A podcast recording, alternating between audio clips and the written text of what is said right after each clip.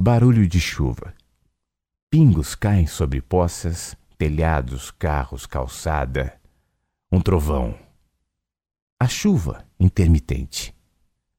O movimento da rua era abaixo do normal. Um homem segurando um pequeno cachorro branco corre ensopado, desviando de algumas poças, passando a mão no rosto, em uma frustrada tentativa de enxugá-lo. Por que será que, mesmo depois de molhados, as pessoas correm quando está chovendo? Foi só um pensamento bobo, Ed se diverte com o próprio comentário. Esboça um sorriso e toma mais um gole de café enquanto fecha a pequena cortina de pano bege e caminha em direção ao armário. Naquela manhã despertou vinte minutos mais cedo. Isso acontecia quase sempre que ia dormir muito tarde ou cansado. Ele passava a noite preocupado em se aprofundar no sono e perder a hora. Não era uma preocupação completamente descabida, já que perdeu a hora em situações semelhantes mais de uma vez. Talvez o medo de que acontecesse novamente fazia com que parte dele não dormisse, e a parte que dormia acordava de tempos em tempos. Não sabia que estava com dor de cabeça até o momento em que tentou colocar-se de pé. Ao sair da cama, a cabeça começou a latejar, certamente fruto do porre da noite anterior. Ed saiu com alguns amigos para comemorar alguma coisa. Na verdade, ele se esqueceu a razão pela qual comemoravam no segundo copo de cerveja. Era sempre assim. Um da turma ligava para o outro, inventando qualquer motivo para que saíssem e fossem comemorar a vitória do time, a chegada do fim de semana, a perda de um quilo, a noite bonita que seja. Tudo era motivo para brindar. Depois de algumas ligações, a rede estava formada e a mesa do bar cheia. Esse era o verdadeiro motivo: estarem juntos, bebendo, conversando e aproveitando um tempo especial de suas vidas. Mas aí vinha o dia seguinte, pior, a manhã seguinte, e com ela a ressaca. Mas Ed conhecia o caminho até o banheiro, a água gelada, o café quente, e o milagre estava feito. Abre a porta da dispensa, pega um biscoito. Era dia de aula de piano, e se não fosse em consideração ao primo Eric, certamente dormiria até tarde. Eric era seu único primo, filho de uma irmã de sua mãe que viu pouquíssimas vezes. Passaram anos sem saber da existência do outro. Tinham se conhecido há pouco tempo, depois que, em mais uma dessas coincidências da vida, o primo se mudou para a cidade em que Ed morava. Ed não sabia da existência de Eric, mas Eric já tinha ouvido alguma coisa sobre um primo órfão que morava naquela cidade. Foi uma transferência de trabalho que levou Eric para lá, e ao chegar, logo recordou a história do primo distante. Procurou na lista telefônica, fez contato e se tornaram amigos. Eric estava entre os amigos na noite de ontem, mas isso não evitaria que estivesse na aula de piano na manhã seguinte. Ed não era um grande entusiasta da música, mas aceitou o convite do primo para ser o seu aluno não só porque seria uma, uma boa oportunidade de estar em contato e recuperarem o tempo perdido, como também para ajudá-lo nesse projeto de fim de semana que estava no início e alimentava alguma pretensão de Eric sair um dia do banco e montar um grande conservatório de música. Não posso faltar logo na segunda aula, Eric não ia entender. Pensa Ed enquanto se veste, ao mesmo tempo em que procura as chaves do carro, a carteira, os documentos.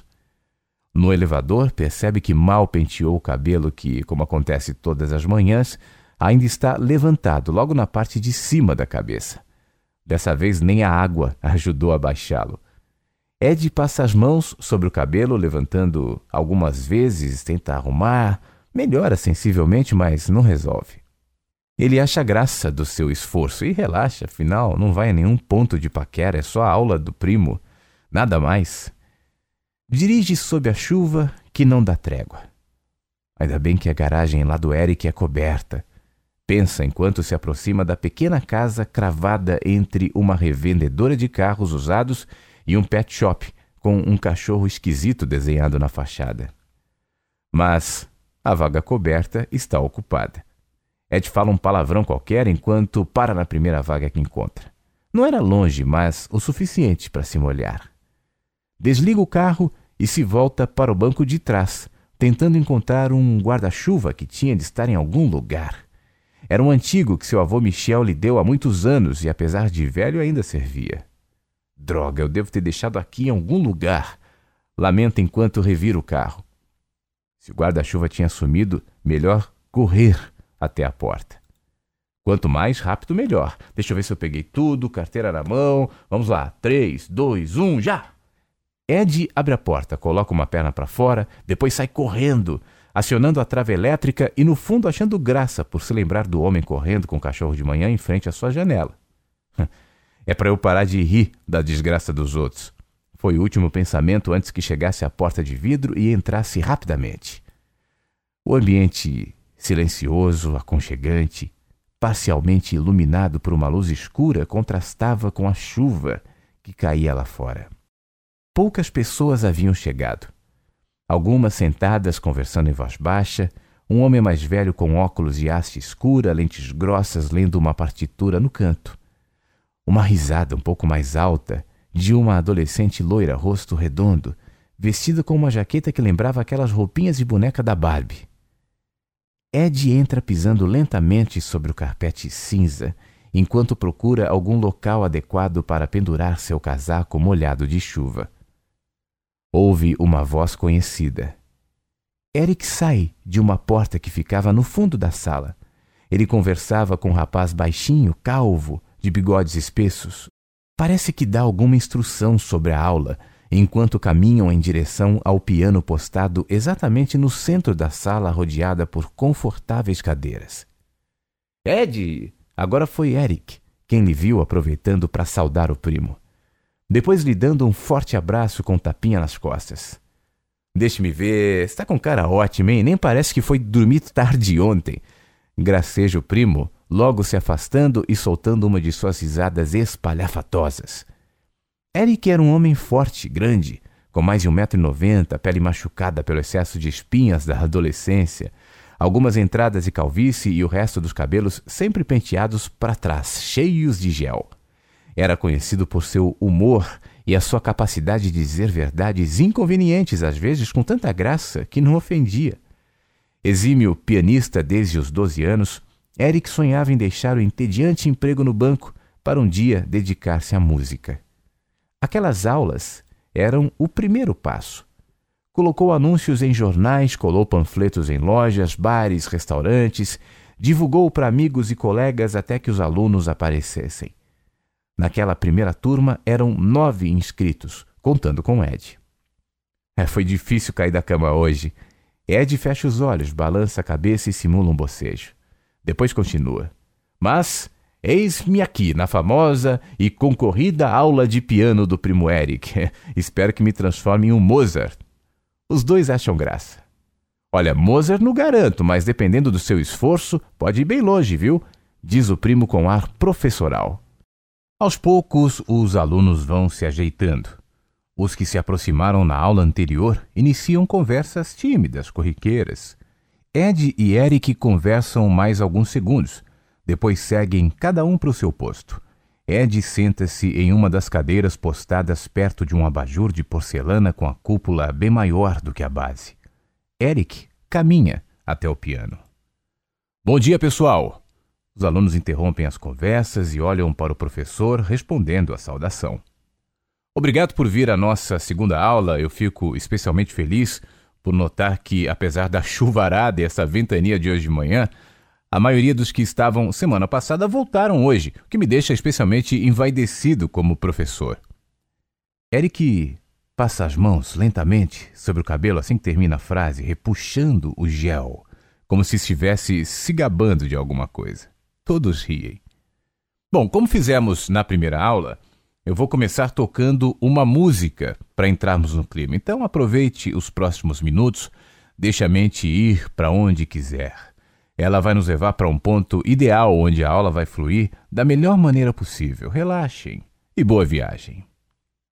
Eric volta-se para o piano, estica os dedos, abre e fecha as mãos duas vezes e começa. Ninguém resiste àquele som. De repente a aula flui e a sala escura com carpete cinza, paredes forrados com papel cheio de flores vermelhas desenhadas, se enche da mais bela música. Cada som que vai e vem, em ritmo perfeito, a harmonia das notas, a melodia que cativa as mentes e não dá chances à distração. Todos parecem extasiados. É como se o mar, o céu e tudo que existe de mais fantástico tivessem sido capturados em uma garrafa que acabara de ser aberta, deixando que aquele conteúdo espetacular vazasse, inundando os sentidos, parando o tempo, expandindo a percepção para tudo o que é belo. Quase ninguém ouviu quando os sininhos pendurados na porta de entrada balançaram discretamente. O som de piano enchendo os ouvidos com bar não permitia companhia.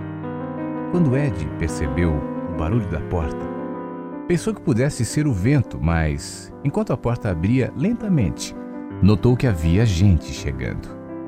Primeiro, uma mulher tentando não fazer barulho. De costas para a turma, ela entra com metade do corpo enquanto tenta fechar o guarda-chuva completamente ensopado. Ed acha graça do esforço da Luna em não se fazer notar. Ela tira o casaco marrom e procura um espaço para pendurá-lo. Eric continua completamente absorvido, quase em êxtase, diante do piano. Ed fixado na mulher de pele clara, olhos castanhos cheios de timidez. Ela ajeita a calça bege e a camiseta preta. E ainda, preocupada em não atrapalhar, caminha como se estivesse pisando em ovos até encontrar um lugar. Vem pra cá, vem pra cá, Ed tenta silenciosamente hipnotizá-la. Não deu certo. Ela se ajeita no lugar mais perto da porta, um sofá antigo e desbotado que ficava encostado na parede dos quadros com fotos de Louis Armstrong, Ray Charles e outros que Ed não reconheceu. Ela recosta a cabeça, respira fundo como se estivesse tentando entrar na sintonia da aula, deixando-se embalar pela música que toma conta daquele lugar. Depois dá uma espiada na quantidade de alunos sentados à volta do piano. O senhor com óculos de haste escura e lentes grossas parece em transe. Uma adolescente gordinha, loira de cabelos compridos, jaqueta rosa, não desgruda os olhos do piano. Um oriental não se move, parece uma estátua. Um jovem com cabelos ondulados, levantados como quem dormiu e saiu de casa sem ajeitá-los. Bem, esse olha fixamente para ela.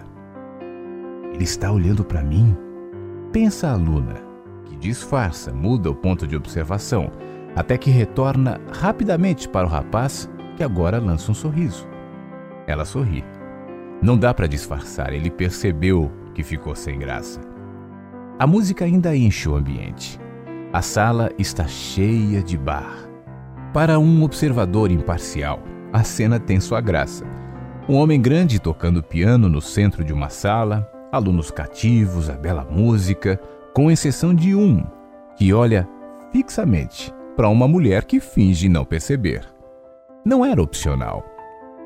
Ed não queria constrangê-la e provavelmente naquele momento nem se deu conta de quanto evidente estava sua fixação. Simplesmente não conseguia parar de olhar aquela mulher que tinha algo além da beleza. Claro, era bonita, mas algo saía daqueles olhos. Existia uma energia ou qualquer coisa parecida que não só atraía Ed, mas anulava qualquer possibilidade de resistência. Parece que ele não tinha anticorpos suficientes para aquele ataque. A música durou alguns longos minutos. Ao término houve silêncio.